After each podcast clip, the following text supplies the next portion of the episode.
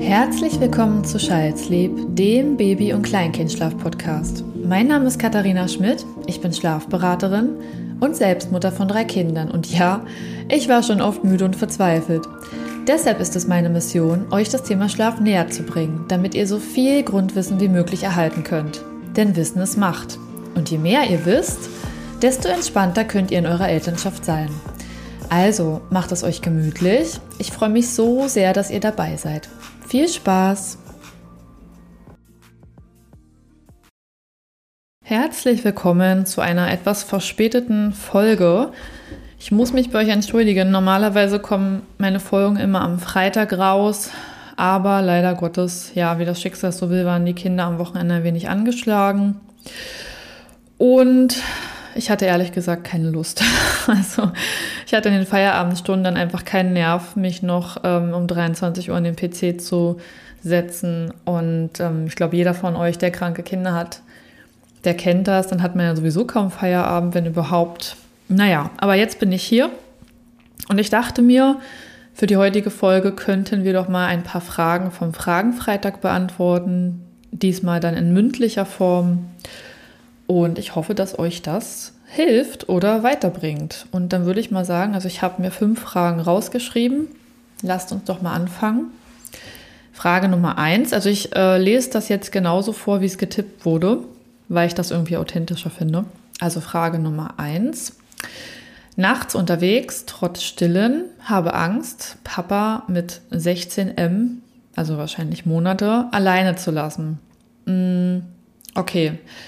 Ich sage jetzt einfach mal nur meine Gedanken dazu, weil ich kann nicht einschätzen, wie dein Kind reagiert. Das ist super unterschiedlich. Ähm, also erstmal ist es für jede Frau, die ihr Kind stillt, viel schwieriger wegzugehen abends oder auch mal tagsüber, weil das Kind natürlich nur durch die Brust die Beruhigung findet und die Nahrung. Also an der Stelle haben Flascheneltern es ein klein wenig einfacher. Es sei denn, man hat jetzt vielleicht ein High-Need-Kind und dieses Kind hat absolut starke Präferenzen und lässt sich nicht auf andere Art und Weise beruhigen. Aber oft ist es so, dass ein Flaschenkind vielleicht auch es gewöhnt ist vom Papa, wenn es einen Papa gibt, das können auch zwei Frauen sein, zwei Männer, also jetzt einfach in diesem Elternkonstrukt, ja, zwei sind zuständig oder vielleicht auch manchmal nur eine Person, oh mein Gott, ich muss so viele Konstellationen beachten. Fangen wir nochmal an. Also, wenn du ein Kind hast und du fütterst es mit der Flasche, dann ist es ja in der Regel so, dass es sich daran gewöhnt und dich als Person auch bevorzugt. Aber mit der Flasche kann man die Person auch ein bisschen besser austauschen. In der Regel sage ich. Bei der Brust ist das fast nicht möglich. Die meisten Stillkinder haben eine starke Präferenz bei ihrer Mutter. Das heißt, die zweite erziehungsberechtigte Person kommt ja nicht in den Genuss, helfen zu können. Wenn du jetzt der, ähm, die, die liebe Person, die mir das geschickt hat, nachts unterwegs sein möchtest, trotz Stillen, dann hoffe ich natürlich erstmal, dass es dir gut geht, denn man hat ja auch oft Spannungsgefühle in der Brust, wenn man nicht zu gewohnten Zeiten stillen kann. Ich hoffe, dass das an der Stelle für dich auf jeden Fall geklärt ist. Ähm, aber jetzt kommt es halt auf das Setting an. Also, was hast du mit deinem Partner vereinbart, also mit dem Papa eures Kindes? Wie oft war euer Kind schon mit dem Vater alleine? Ist das eine geübte Situation? Ist der Papa an der Stelle ein vertrauter Mensch und war er oft genug schon verfügbar und ist er auch immer verlässlich da? Und darauf kommt es ja an. Du bist jetzt nachts unterwegs. Das klingt für mich so, als würdest du vielleicht mal mit Freundinnen oder Freunden ausgehen. Das klingt nicht so, als wärst du die ganze Nacht weg. Ich glaube, so ein paar Stunden am Abend kann man immer mal ja verkraften. Also sowieso sollte das für uns Frauen drin sein, finde ich. Mm, aber natürlich eine ganze Nacht wegbleiben kann auch ja für dein Kind schwierig sein. Also ich würde jedem von euch, ich will jeden dazu ermutigen, auch mal was zu machen und nicht nur äh, zu Hause zu sein, es sei denn, ihr genießt das, aber ich würde jeden dazu ermutigen, sich auch mal trauen, wegzugehen. Aber bevor ihr das macht, müsst ihr euer Kind darauf vorbereiten. Also der Papa oder die Mama, also wer auch immer sich dann kümmern soll, der muss regelmäßig mit dieser Aufgabe konfrontiert worden sein, weil sonst ist das für das Kind extrem verwirrend. Und die Person muss einfach eine sehr vertraute, verlässliche und verfügbare Person gewesen sein, weil Kinder regulieren sich mit Vertrauenspersonen und um diese Regulation auch durchführen zu können, muss man das geübt haben. Also idealerweise hat die Person schon ein Tagschläfchen begleitet. Idealerweise hat die Person abends schon mal ins Bett öfter begleitet. Und idealerweise kann die Person, wenn das Kind nachts wach wird, auch wieder in den Schlaf begleiten. All diese Baustellen muss man schon mal zusammen bewerkstelligt haben, ehe man einfach abends abhaut. Es ist ganz, es ist einfach so. Mm, jetzt gibt es auch die Fälle, wo es einfach gut geht und wo es klappt und man sich denkt, ja wow, wieso habe ich das nicht früher gemacht? Und dann gibt es auch die umgekehrten Fälle.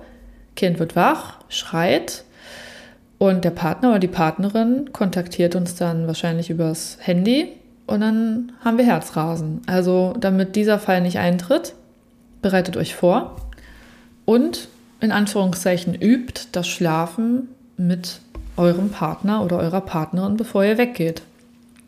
So würde ich das auch immer machen. So habe ich das auch immer gehandhabt und ich habe es ehrlicherweise bei mir niemals in den ersten zwölf Monaten gemacht, weil da das unsere Kinder noch nicht so zuverlässig in den nächsten Schlafzyklus gefunden haben. Es war für mich eigentlich undenkbar. Denkbar war es bei mir, glaube ich, immer ab 18 Monaten. Aber auch das kann bei euch ganz anders aussehen. Aber wenn ich euch einen Rat geben darf, haut nicht einfach ab, geht nicht einfach in die Clubs oder in die Cocktailbars, sondern übt das vorher, damit das für niemanden eine böse Überraschung ist. Weil die Person, die sich dann kümmert und die dann begleiten und regulieren muss und dann im, ja, im blödesten Fall ein Kind vor sich hat, das sich nicht beruhigen kann, die hat dann auch echt Pech. Also das ist dann für beide nicht schön. Ja. Du hast gesagt in der Nacht, du hast Angst, Papa mit deinem Kind allein zu lassen. Du musst keine Angst haben. Wenn ihr das immer schon vorher geübt habt, dann kann das gut gehen. Aber wenn du das vorher nie geübt hast, dann ist die Angst berechtigt. Ich hoffe, ich konnte dir mit der Antwort helfen. Frage Nummer zwei. Baby 8M, also 8 Monate, schläft tagsüber nur auf Mama. Okay, Fragezeichen. Natürlich ist das okay. Dein Kind ist noch so klein, also für mich sind acht Monate so klein und ich habe nicht den Anspruch an ein Baby, dass es auf vielen verschiedenen Menschen gut schlafen muss sondern es darf sich an eine Person binden, es darf sich auch an einen, an einen Schlafort binden und gewöhnen, der gut tut. Die Frage ist halt immer, was ist für dich okay? Wenn du sagst, ich genieße das, das ist eine Zeit, die kommt irgendwann nicht zurück.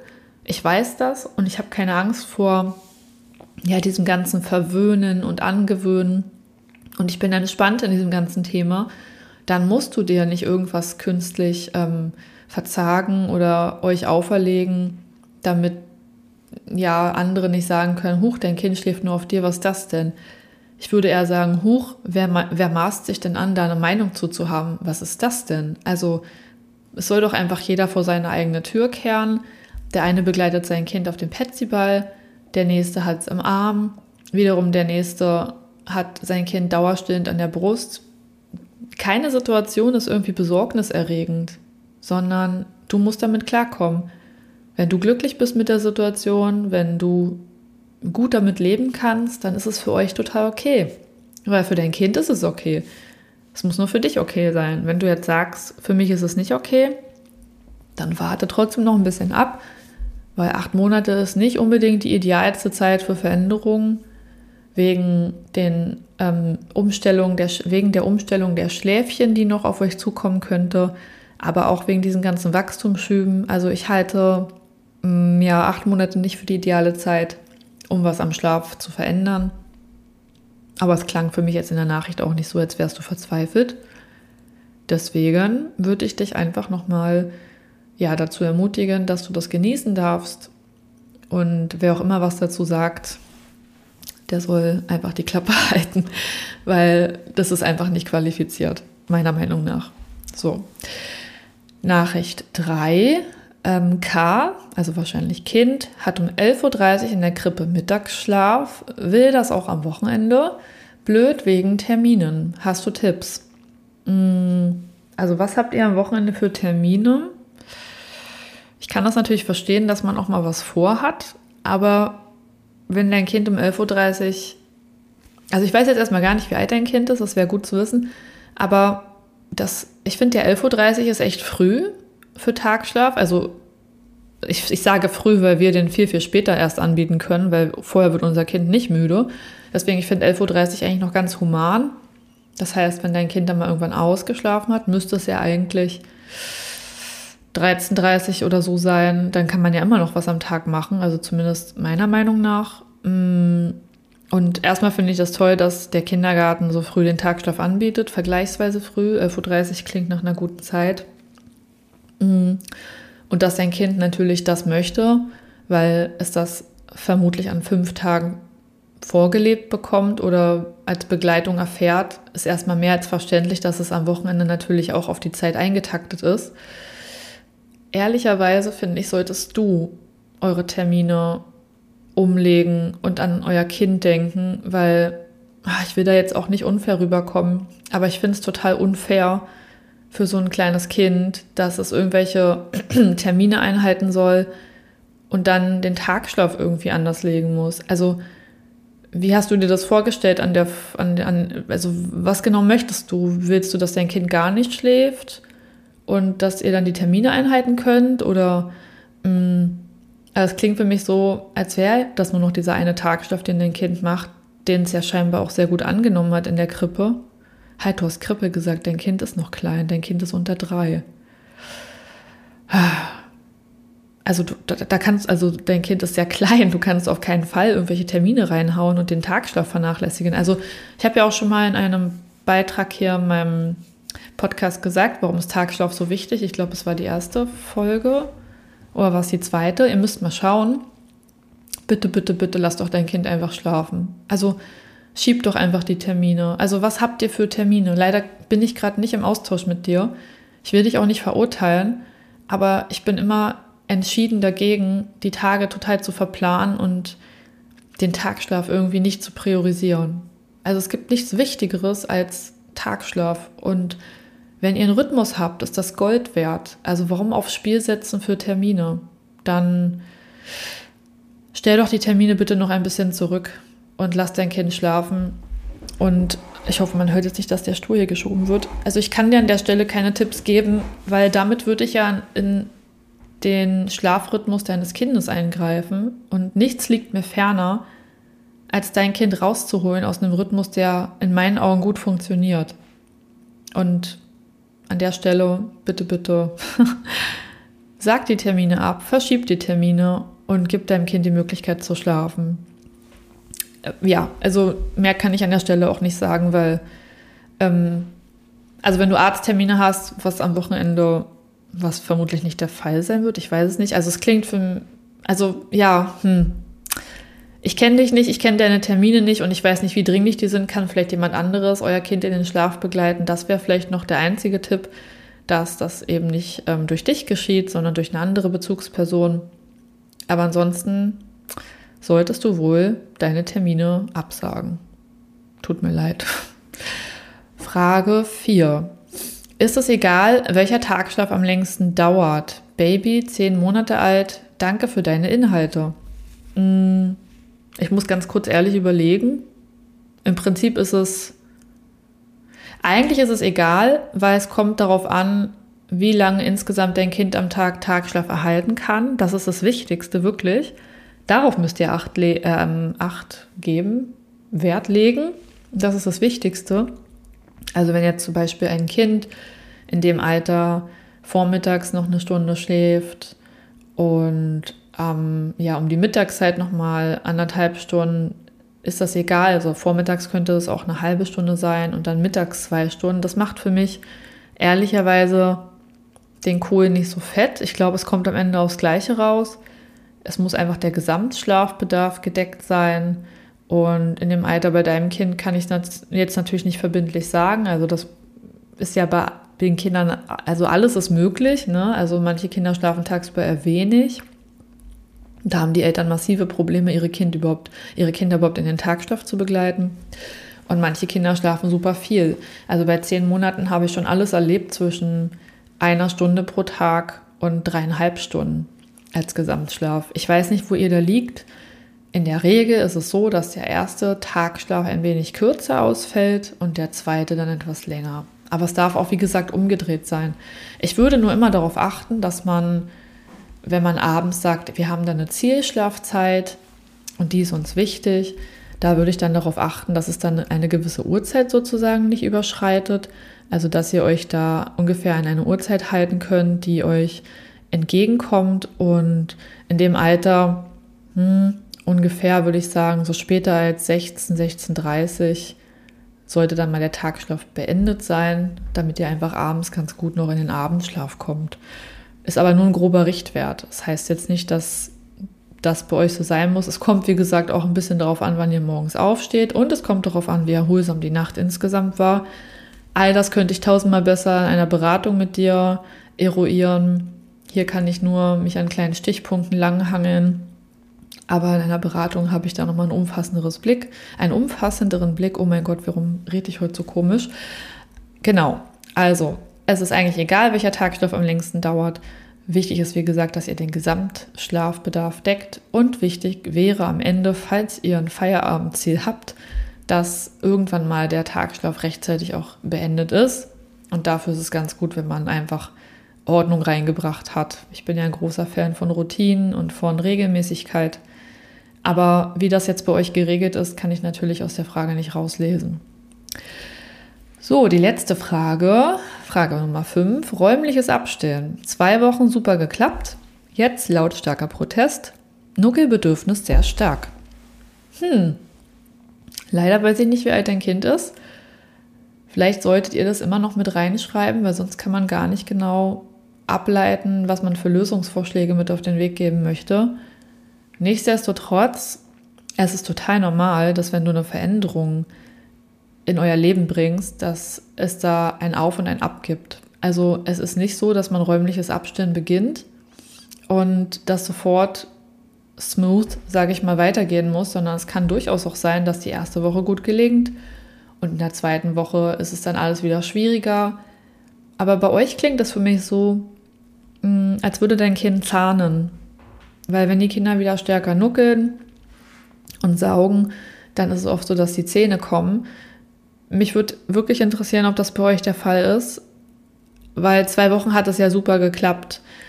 Es kann immer mal sein, dass von drei Wochen, also man sollte schon drei Wochen gucken, wenn man was verändert und das drei Wochen beibehalten, also dass diese Regelmäßigkeit entsteht. Aber in der Regel ist es eigentlich so, in der ersten Woche klappt es dann super, in der zweiten ein bisschen schwieriger, in der dritten wieder ganz gut. Dass es jetzt bei dir zwei Wochen super geklappt hat und jetzt in der dritten nach unten geht, zeigt mir einfach, dass es da irgendwas anderes gibt, worauf man mal schauen müsste. Irgendetwas anderes belastet dein Kind.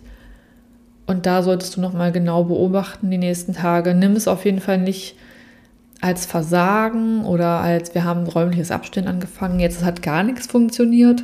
Im Gegenteil, dein Kind hat dir gezeigt, dass es geklappt hat.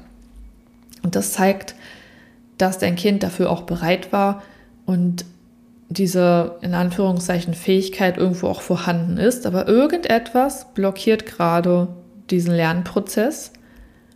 Und den sollte man ernst nehmen und einfach noch mal einen Schritt zurückgehen. Und mach jetzt erstmal das, was sich für euch gut anfühlt und wenn du das Gefühl hast, dass sich das wieder gelegt hat, dieser Moment, dann kannst du noch mal versuchen räumlich räumliches Abstellen noch mal einfach ja neu zu starten wenn du jetzt zum ersten Mal zuhörst und du weißt gar nicht, was räumliches Abstellen ist, ich meine, ich habe dazu auch noch keine Folge gemacht. Ich glaube nicht. Und wenn doch, habe ich jetzt die größte Vergesslichkeit meines Lebens. Aber du findest auf Instagram unter childsleep.katharina-schmidt ähm, ein bis zwei Beiträge zum räumlichen Abstellen, in denen ich erkläre, was genau da passiert. Kurz vorweg, es handelt sich nicht um Abstillen, sondern einfach nur, wir trennen Einschlafen und Nahrungsaufnahme voneinander, damit wir die Zyklen einfacher verbinden können. Das geht auch nicht ab jedem Alter, sondern ich habe da auch für mich eine, eine, eine, ja, eine ordentliche Grenze gezogen, ab wann ich das machen würde. Und es geht nicht darum abzustillen, sondern du sollst weiter stillen, wenn es für euch schön ist. Du sollst nur die Stolpersteine aus der Stillbeziehung rausnehmen, die euch gerade belasten, damit das Stillen wieder mehr Freude macht. Also ich würde niemals jemanden zu einem Abstillen drängen, weil ich einfach selber auch pro lange stillen bin und mich für jede Familie freue, der das gefällt und die das länger machen will. Die sollen das auch länger machen. Es geht einfach nur darum, von diesem ständigen Dauernucke ein bisschen wegzukommen. Wenn das also für dich ein Thema ist, dann schau doch mal auf Instagram vorbei. Aber jetzt nochmal bezogen auf deinen Fall, auf die Frage, ich glaube, dass da was anderes dahinter steckt und ich würde auf jeden Fall pausieren und nicht zu übereifrig jetzt dran festhalten. Und wenn es deinem Kind besser geht, kannst du gerne nochmal starten und einfach nochmal vielleicht neu anfangen, nochmal daran anknüpfen. Es hat ja schon mal geklappt, die Erfahrung wurde also gemacht, es ist also möglich, das ist eine super Erkenntnis. Mit dieser Erkenntnis kannst du auf jeden Fall ja eine gewisse Sicherheit in dir tragen, die dir sagt, ich weiß, dass wir das hinbekommen und es ist gar kein Problem, wenn wir jetzt eine Pause machen, weil meinem Kind geht es nicht gut. Und es hat für mich immer Vorrang, dass es euren Kindern gut geht. Das will ich vielleicht noch mal am Ende jetzt betonen. Deswegen mh, mm, vielleicht zusammengefasst auf alle Fragen runtergebrochen. Ne? Geh nachts nicht weg, wenn dein Kind mit der anderen Bezugsperson noch nicht gut klarkommt. Lass dein Kind gerne auf dir schlafen, wenn sich das für euch gut anfühlt. Mm, boykottiere nicht den Tagschlaf für Termine, wenn das für dein Kind nicht gut ist. Und wenn du gerade ein Ziel vor Augen hattest und du wolltest etwas verändern, aber dein Kind ist gerade nicht in der Lage dazu, weil andere Themen Vorrang haben, dann pausier das. Also am wichtigsten ist es mir immer, dass es den Kindern gut geht. Und manchmal brauchen wir einfach ein bisschen Geduld und ja, auch eine große Portion Ausdauer. Das war mein Handy, es war laut, sorry. Eine große Portion Ausdauer, um durch die Zeit zu kommen. Ich verstehe das total. Man ist immer ein bisschen dazu geneigt, optimieren zu wollen und da muss es auch schnell, schnell gehen, auch in der heutigen Zeit. Aber es funktioniert halt mit Kindern einfach nicht. Und nehmt euch doch den Druck raus, macht es ganz ruhig und entspannt alles wird gut. Ich sage das ja immer, die Kinder werden irgendwann besser schlafen. Und manchmal muss man vielleicht ein bisschen nachhelfen, dass es angenehmer wird. Aber auch das ist etwas, was man gut hinbekommen kann, wenn man sich da die Zeit gibt und auch mh, mm, dieses Wissen vielleicht innerlich speichert. Ich habe da einfach Vertrauen auch in die Entwicklung. Und ich weiß, Vertrauen kann erst durch Erfahrung gestärkt werden. So blindes Vertrauen ist für jeden, glaube ich, schwer, das zu haben, aber Vielleicht kann ich euch ja ein ganz kleines bisschen blindes Vertrauen schenken, damit ihr, ja, damit ihr einfach entspannter sein könnt in eurer Elternschaft und der Schlafreise. So, das soll es für heute gewesen sein. Das waren jetzt mal Fragen vom Fragenfreitag. Ich hoffe, dass ich euch damit äh, wertvolle Impulse geben konnte, auch vielleicht Ideen, Anregungen mit auf den Weg geben konnte. Und wenn dir die Folge gefallen hat, dann hinterlass mir doch gerne eine sehr gute Bewertung. Ich würde mich total darüber freuen. Ich weiß, dass man bei manchen Anbietern erstmal eine Folge komplett gehört haben muss oder reingehört haben muss, damit man da eine Bewertung hinterlassen kann. Aber du hilfst mir auf jeden Fall mit deiner sehr guten Bewertung, dass ich meine Reichweite verbessern kann. Und ich würde mich natürlich auch super darüber freuen, wenn du meinen Podcast abonnierst, damit du keine Folge mehr verpasst. Diese Woche wird es dann vermutlich zwei Folgen geben, weil ich ja letzte Woche nicht dazu gekommen bin. Also freue dich schon mal auf die Folge am Freitag. Und jetzt wünsche ich dir auf jeden Fall noch einen wunderschönen Tag. Lass es dir gut gehen. Wenn du gerade eine harte Zeit hast, dann umarme ich dich. Es wird wieder bessere Zeiten geben. Und wenn du vielleicht sogar gerade eine gute Zeit hast, dann genieß das. Da freue ich mich für dich. Ja, es kann auch einfach mal gut laufen, würde ich sagen. Es muss nicht immer alles anstrengend sein. Aber ich kann ja jetzt gerade nicht in eure Situation reingucken.